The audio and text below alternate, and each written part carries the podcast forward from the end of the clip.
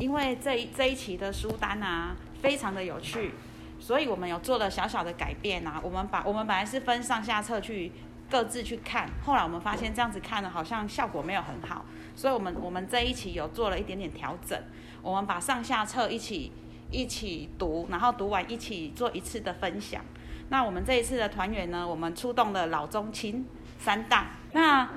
那因为这本书很有趣啊，所以大家等一下就认真听。先报告第一部分，就是跟呃价值链，然后还有竞争优势，但是是比较偏理论跟原则方面的。那首先是先介绍，就是在决定产业获利能力这个方面。那呃，在过去啊，其实如果我们要制定一个完整的产业能获利的能力，那其实我们有一个完整的 rule，就是它其实要先正定义说我们的产业结构是什么。那产业的结构呢，产业结构就会影响到企业的竞争力。那如果你知道自己在在这个产业当中你站的是什么样的位置，你才可以去有你的竞争的优势，那才可以去把你的竞争优势发挥出来。那其实这本书的大架构就是一开始，他一定要先定义出自己在产业当中他身处的产业环境是怎么样的。所以在一开始，Michael Porter 就有提出说，那如果要去定义自己在产业结构方面，那也就是可以使用的五力分析的原则。那其实这个模型就是可能大家会比较熟悉，所以我就嗯没有很细部的去说明它里面的细项是什么，但是它就是主要就是五个力。第一个力就是既呃既有的竞争竞争既有的竞争者，然后还有分别是两边的供应商议价能力，还有客户的议价能力，然后还有潜在的新进入者跟替代品之间的威胁。那这五个力构成了之后，你就可以知道说，那呃以我这间企业而言，它的产业结构有哪些，它的竞争者有哪些，所以进而呢，你就可以去知道说你需要具备哪些的竞争力。那这个呢是开始在讲你的竞争优势之前，你需要先去定定的。所以在嗯定义完你自己本身的五力分析之后，你就可以去进入到竞争优势的原则策略。那在定义策略之前，嗯，在定义策略的时候，它的横它有一个主要的架构，就是横轴就是策略的优势。那策略的优势呢，又可以分为独特性跟低成本。那再来是纵轴，纵轴呢就是你的目标市场。那目标市场就可以分成特定的客群跟整体的市场。那大家会比较熟悉的就是差异化跟成本领导的策略。那下面的呢则是集中化的策略。集中化的策略你可以再做细分，把它分成焦点差异策略跟焦点成本的策略。那我们就先讲我们的差异化策略。差异化策略它。呃，用字面上来看，它就是要跟其他竞争对手比较不一样的方式。那这个时候，差异化策略它其实就它已经不会再管你的价格高或者是低了，它就是要跟其他的竞争对手一样。所以它首先考量的就不会是价格，那它可能会去做额外的变动，像是它可能需要去增加它的样式的设计啊，或是新增其他的功能，那它可能就会多出额外的成本。这些额外的成本都会转嫁到消费者身上。所以它的定价跟售价都会去做提高。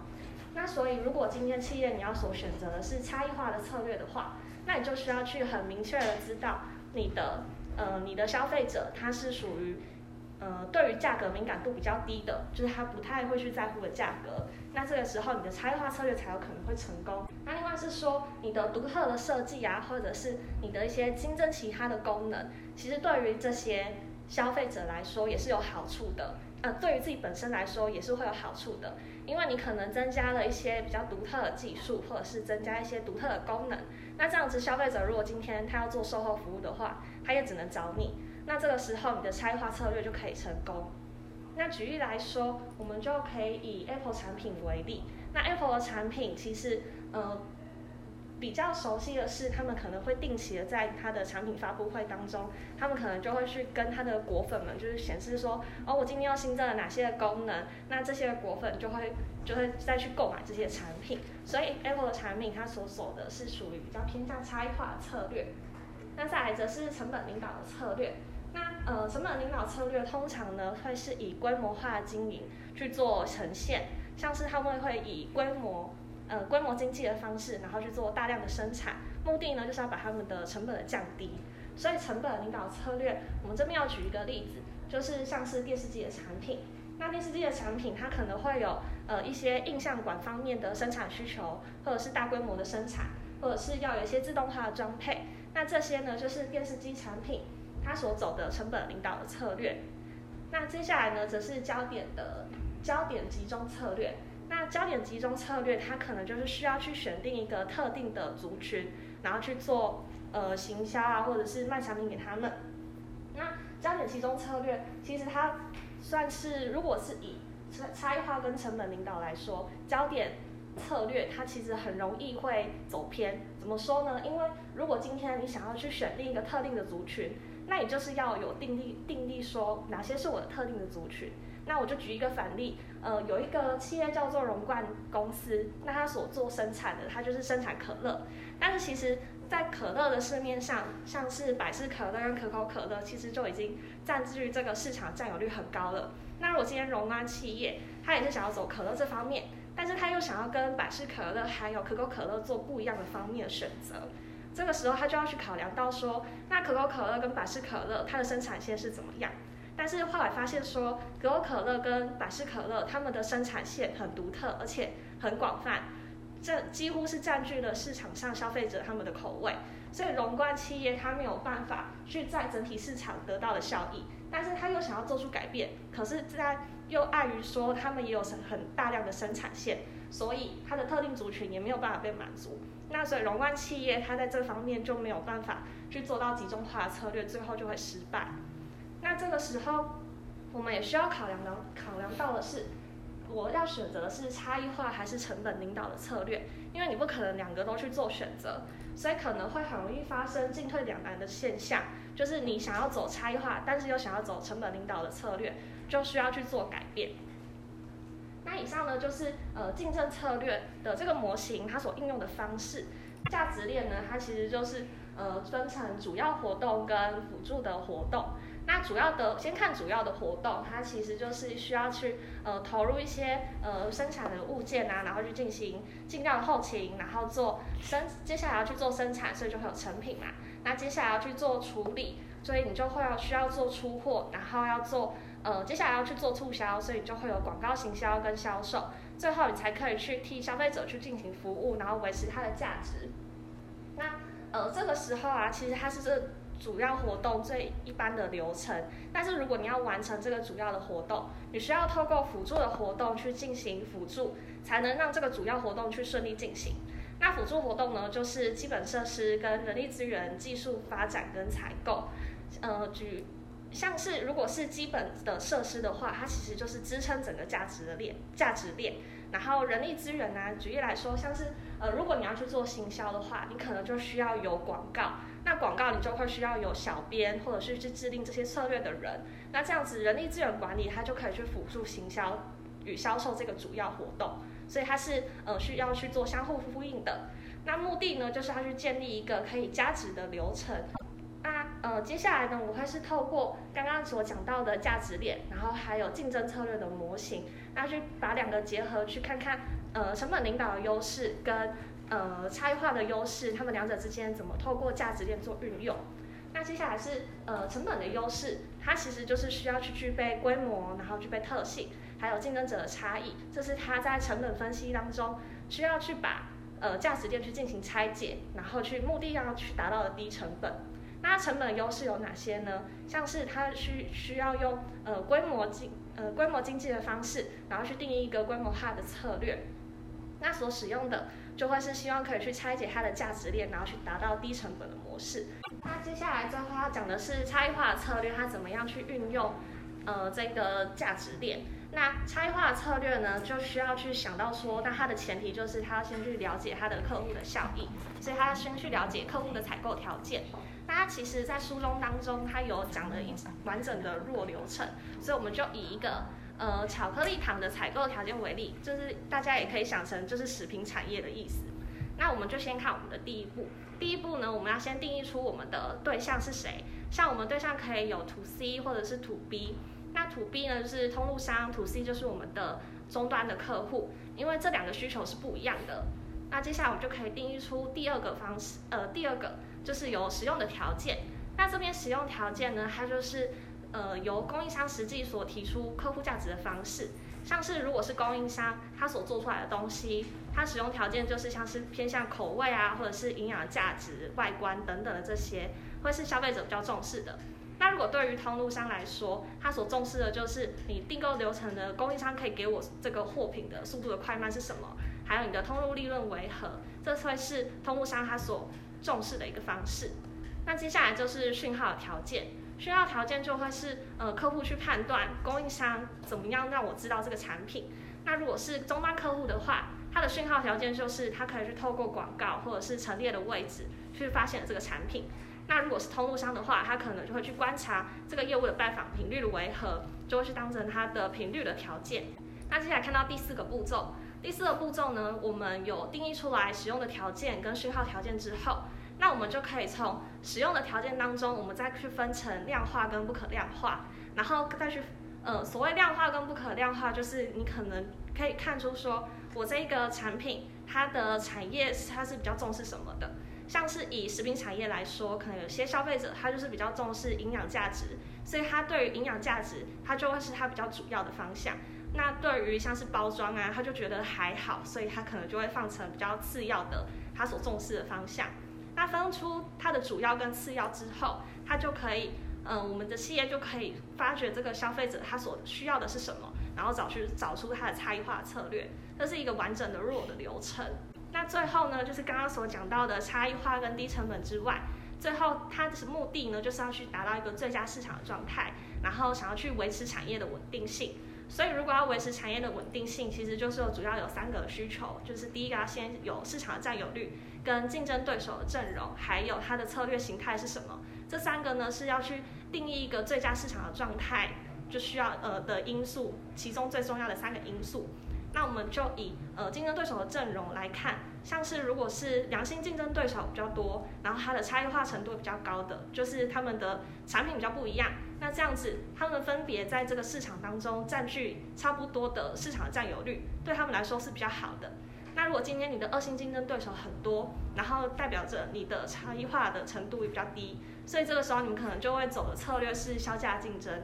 那这样子，如果你们走的是削价竞争，如果今天是你是呃龙头企业的话，那这样你所做的是大幅就进行大幅度的市场占有率才会是对你比较有利的。那以上呢是呃第一个部分的简介，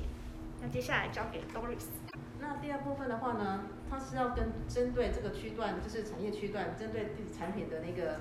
市场定位，然后跟客人沟通之后呢，你要在不同的那个市场制定不同的市场策略。那其实这个在这个章节里面呢、啊，书中提到就是。这个产业就像一个市场，然后企业为了发展竞争策略的话呢，会将产业区分成许多次级的单位。那那企业为了让企业能够了解消费者的需求，在特定市场区段化竞争，要营造出那个竞争优势。那其实在这里面呢，产业区段里面要建立三种策略。第一个就是成本领先策略，就是你要怎么提高你的生产效率，然后你要怎么降低你的生产成本。那第二个的话就是你的差异化策略。就是怎么做出你产品或是你服务方面一些差异化的一些区别。那第三个就是集中策略，我们怎么专注在某一个比较特定的产品或服务化，成为该区段的领导。那这边的话呢，诶，我这边是用苹果举例，因为在苹果这边呢，它的产业区段可以看到是有以下这几个部分哈，专精跟努力，它现在其实更大的那个营收来源，它的软体跟服务的话，现在已经占渐渐的占到它第二大的营收。因为软体的部分的话呢，它它的系统包含它的 iOS，或是它现在的 Apple Music Music，种种，其实它现在它营收上占了还蛮大的一个比例幅度，所以它现在也提供大家就是在零售跟线上的销售上，大家方便在 Apple Store 就可以方便采购到它的软体，这个是 Apple 它在产业竞争上的一个演进。因为像他们的现在执行长库克，库克其实在他的美国商业杂志富士比。他其实还赞誉这个 CEO，他是一个供应链的宗师，因为他主张就是在 Apple 发展产品的部分，他不会像一般的业界，就是尽量开发多个机种，然后尽量创造高的营收、高的销售量。他们会主张，那与其卖十个机种卖十万台，那不如做一个很精品的一个产品，或是很好的产品，极力促销，让他那一台就直接直接卖到八十万台的一个销售额，这是他们理念。那另外，他也要求他的供应商们要在他的工厂附近，让他的生产可以 JIT。那他这样的操作之下呢，诶，从他接手执行长，他们的库存量，呃，曾经有过那个那个呃资讯提供，就是，呃，他的销他的库存量从原本 make 他大概库存周转率大概一个月，呃，大概就是可能要三十天的周转率降低到他接手后六天。那再再也是很明显的就是。呃，就是富士比说它是那个供应链的中石化，是很有一个它的一个操作方式。那第二个差异化的策略的话呢，就是我们在产品设计啊，或业务模式啊，或附加价值要怎么做出差异化。那在苹果的部分呢，它其实它有主张一个想法，就叫 think think different。呃，它的想法是它怎么用它独特的思维呢？那跟其他三 C 品牌不一样的地方，比方它会强调它的产品成色必须在那个。呃，开放式，而且可以让 end user 可以及时体验一个场所。然后它卖场的环境呢，也要强调是白色的，然后是很木质一个一个让人家觉得很舒服的环境，也反映说它 Apple 它的与众不同。那在第三个集中策略上呢，这个部分就是强调就是要做的是高品质的产品，然后你那个产品要有创新设计，然后它是不是可以系统集成啊，然后灵活韧性，甚至它有生态系统的效应。那 Apple 其实强调说，他现在做的产品，它的理念就是以人为本，一切从简。他重视客户的体验，然后，哎，还有希望就是将那独特理念呢，也贯彻到他的产品里。好，那我接下来交给第三部的婉玉来说明。好，然后第三部分主要是要讲企业策略与竞争优势的关系，然后它里面有分了两个部分。第一个是横向策略，然后第二是附属产品。然后我先讲第一部分的横向策略，我们要怎么拟定横向策略？第一点就是要做到盘点。那盘点就是要盘每个经营单位之间的交互关系，去找出他们可以共有的机会，然后降低成本。再来讲竞争交互关系。竞争交互关系，书中它是用就是航空公司它在重叠航线的竞争，你就想你现在如果要去日本，然后你要买机票的时候，你呃如果你不要花太多的机票钱，你就会选择联航，那联航它在成本这一块就取得了竞争的策略，然后如果说你想要。跟那种飞机外观有这种卡通图案的拍照，还是说最近比较新的那个星宇航空，那个空姐可能比较新，还是比较漂亮，跟她一样。对对对。好，然后像长龙跟星宇航空，他们就取得差异化的领先。可是，嗯，他们也要去思考，如果持续走成本的策略，还是差异化，他们对公司长期的营运会不会有影响？这个也要去思考。那我们盘完这三个有形、无形跟竞争者交互关系，我们要再去评估说，我们刚刚去找的这些共同、共同的成本会不会衍生出额外的费用？衍生出的费用就像我们要花时间去沟通，还有人力的调度。所以一间公司它如果取得，嗯，一间公司它如果欠缺横向策略，经营单位间就会削弱。交互关系的发展，然后降低竞争优势。因为刚刚他们前面讲那些策略啊，都是内公司，都是企业内部在在看的策略。那我们现在讲的说，我们要跟呃外部的公司去去打仗，就是有关于攻击跟防御这两块的东西。那一般来讲，我们在讨论讨论策略这件事情呢，我们会先想一下什么叫做什么叫策略？那什么策略？我们通常会做一个。所谓的情境模拟，那在这个第十三章里面呢、啊，它就特别讲到这个情境模拟的这一块。那其中它有三三个流程哦，第一个从建构，然后再策略跟规划流程部分。建构这个这一块呢比较简，也比较不能说简单的，就是说它其实是一个内化的机制，就是说你要去找出你企业内部的有哪些要去做优化，比如说你要找到策略竞争之外，策略回到策略竞争这一块呢，就是。我们找到这些东西之后呢，我们会去试图去呃模拟跟想象说我们打算要用什么什么什么策略。那再来的话就是规划流程，规划流程讲白一点就是最常讲的 ECIS。呃，在策略这边出来之后，我们就要去做流程的规划。那流程规划才最后面才去做我们自己要去做呃实做的部分。那在在整个防御里面呢、目前有分三个。那第一个就是说我产怎么样去提升那个产业的结构性障碍。那比如说像成本来讲，比如说你可能因为成本去建制你的，呃，应该说你在报复的时候啊，你可能就是用杀价的方式让对方。把他的利润也被吃掉，所以他基本上他可能无利可图，所以他可能就会做退让的动作，他可能甚至连攻都不会想攻这件事情。然后再就是降低那个攻击优异这边啊，呃，其实其实就像刚才讲的一些东西，就是说，如果你真的像大刀不能大大刀不能倒的时候啊，你可能就会有让那个对手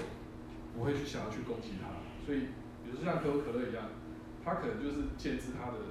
那个可乐的王国之外，就是他的呃堡垒。你像那可口可乐，我记得刚开始出那个曲线瓶的时候，对，我小时候了有看过《上帝也疯狂》这个电 这个电影，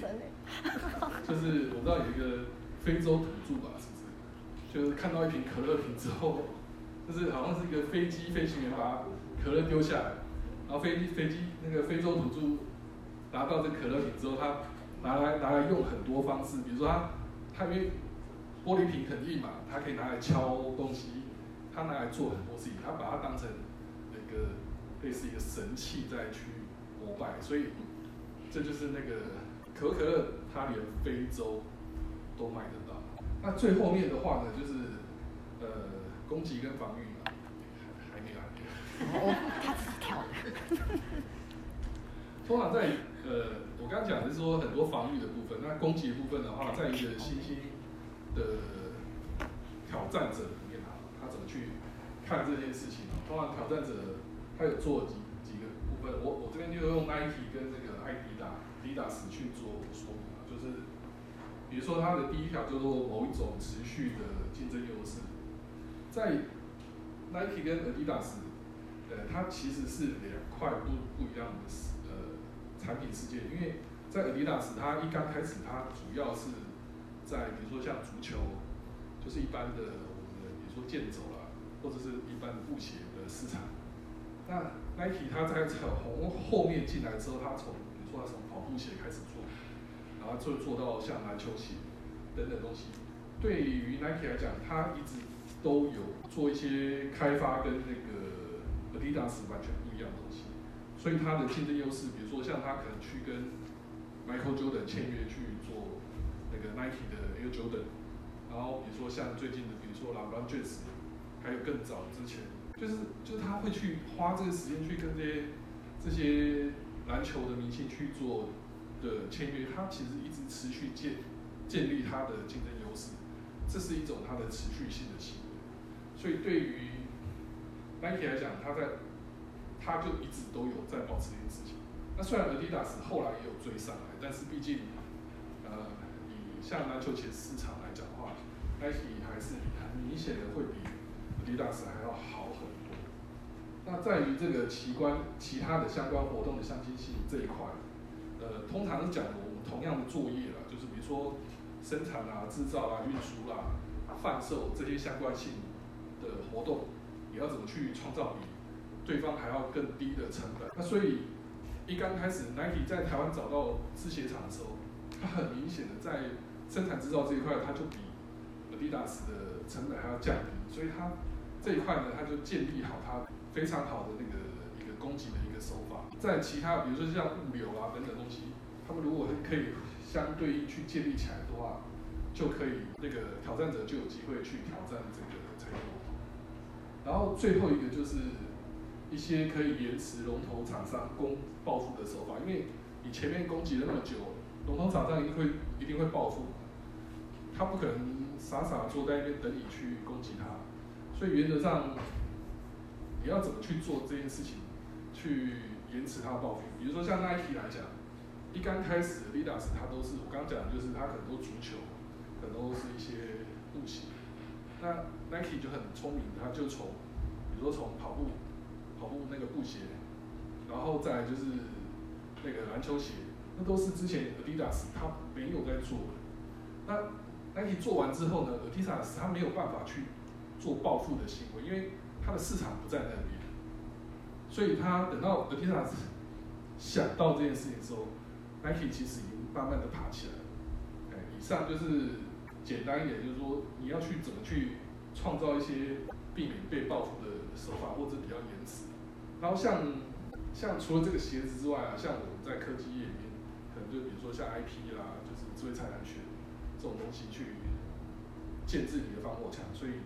未来才会有可能会，比如说像一些什么。结盟啊之类的东西，可以可以做到这些事情。好，以上是第四部分的分享。好，那这就是我们竞争者优势上下册的分享。谢谢大家。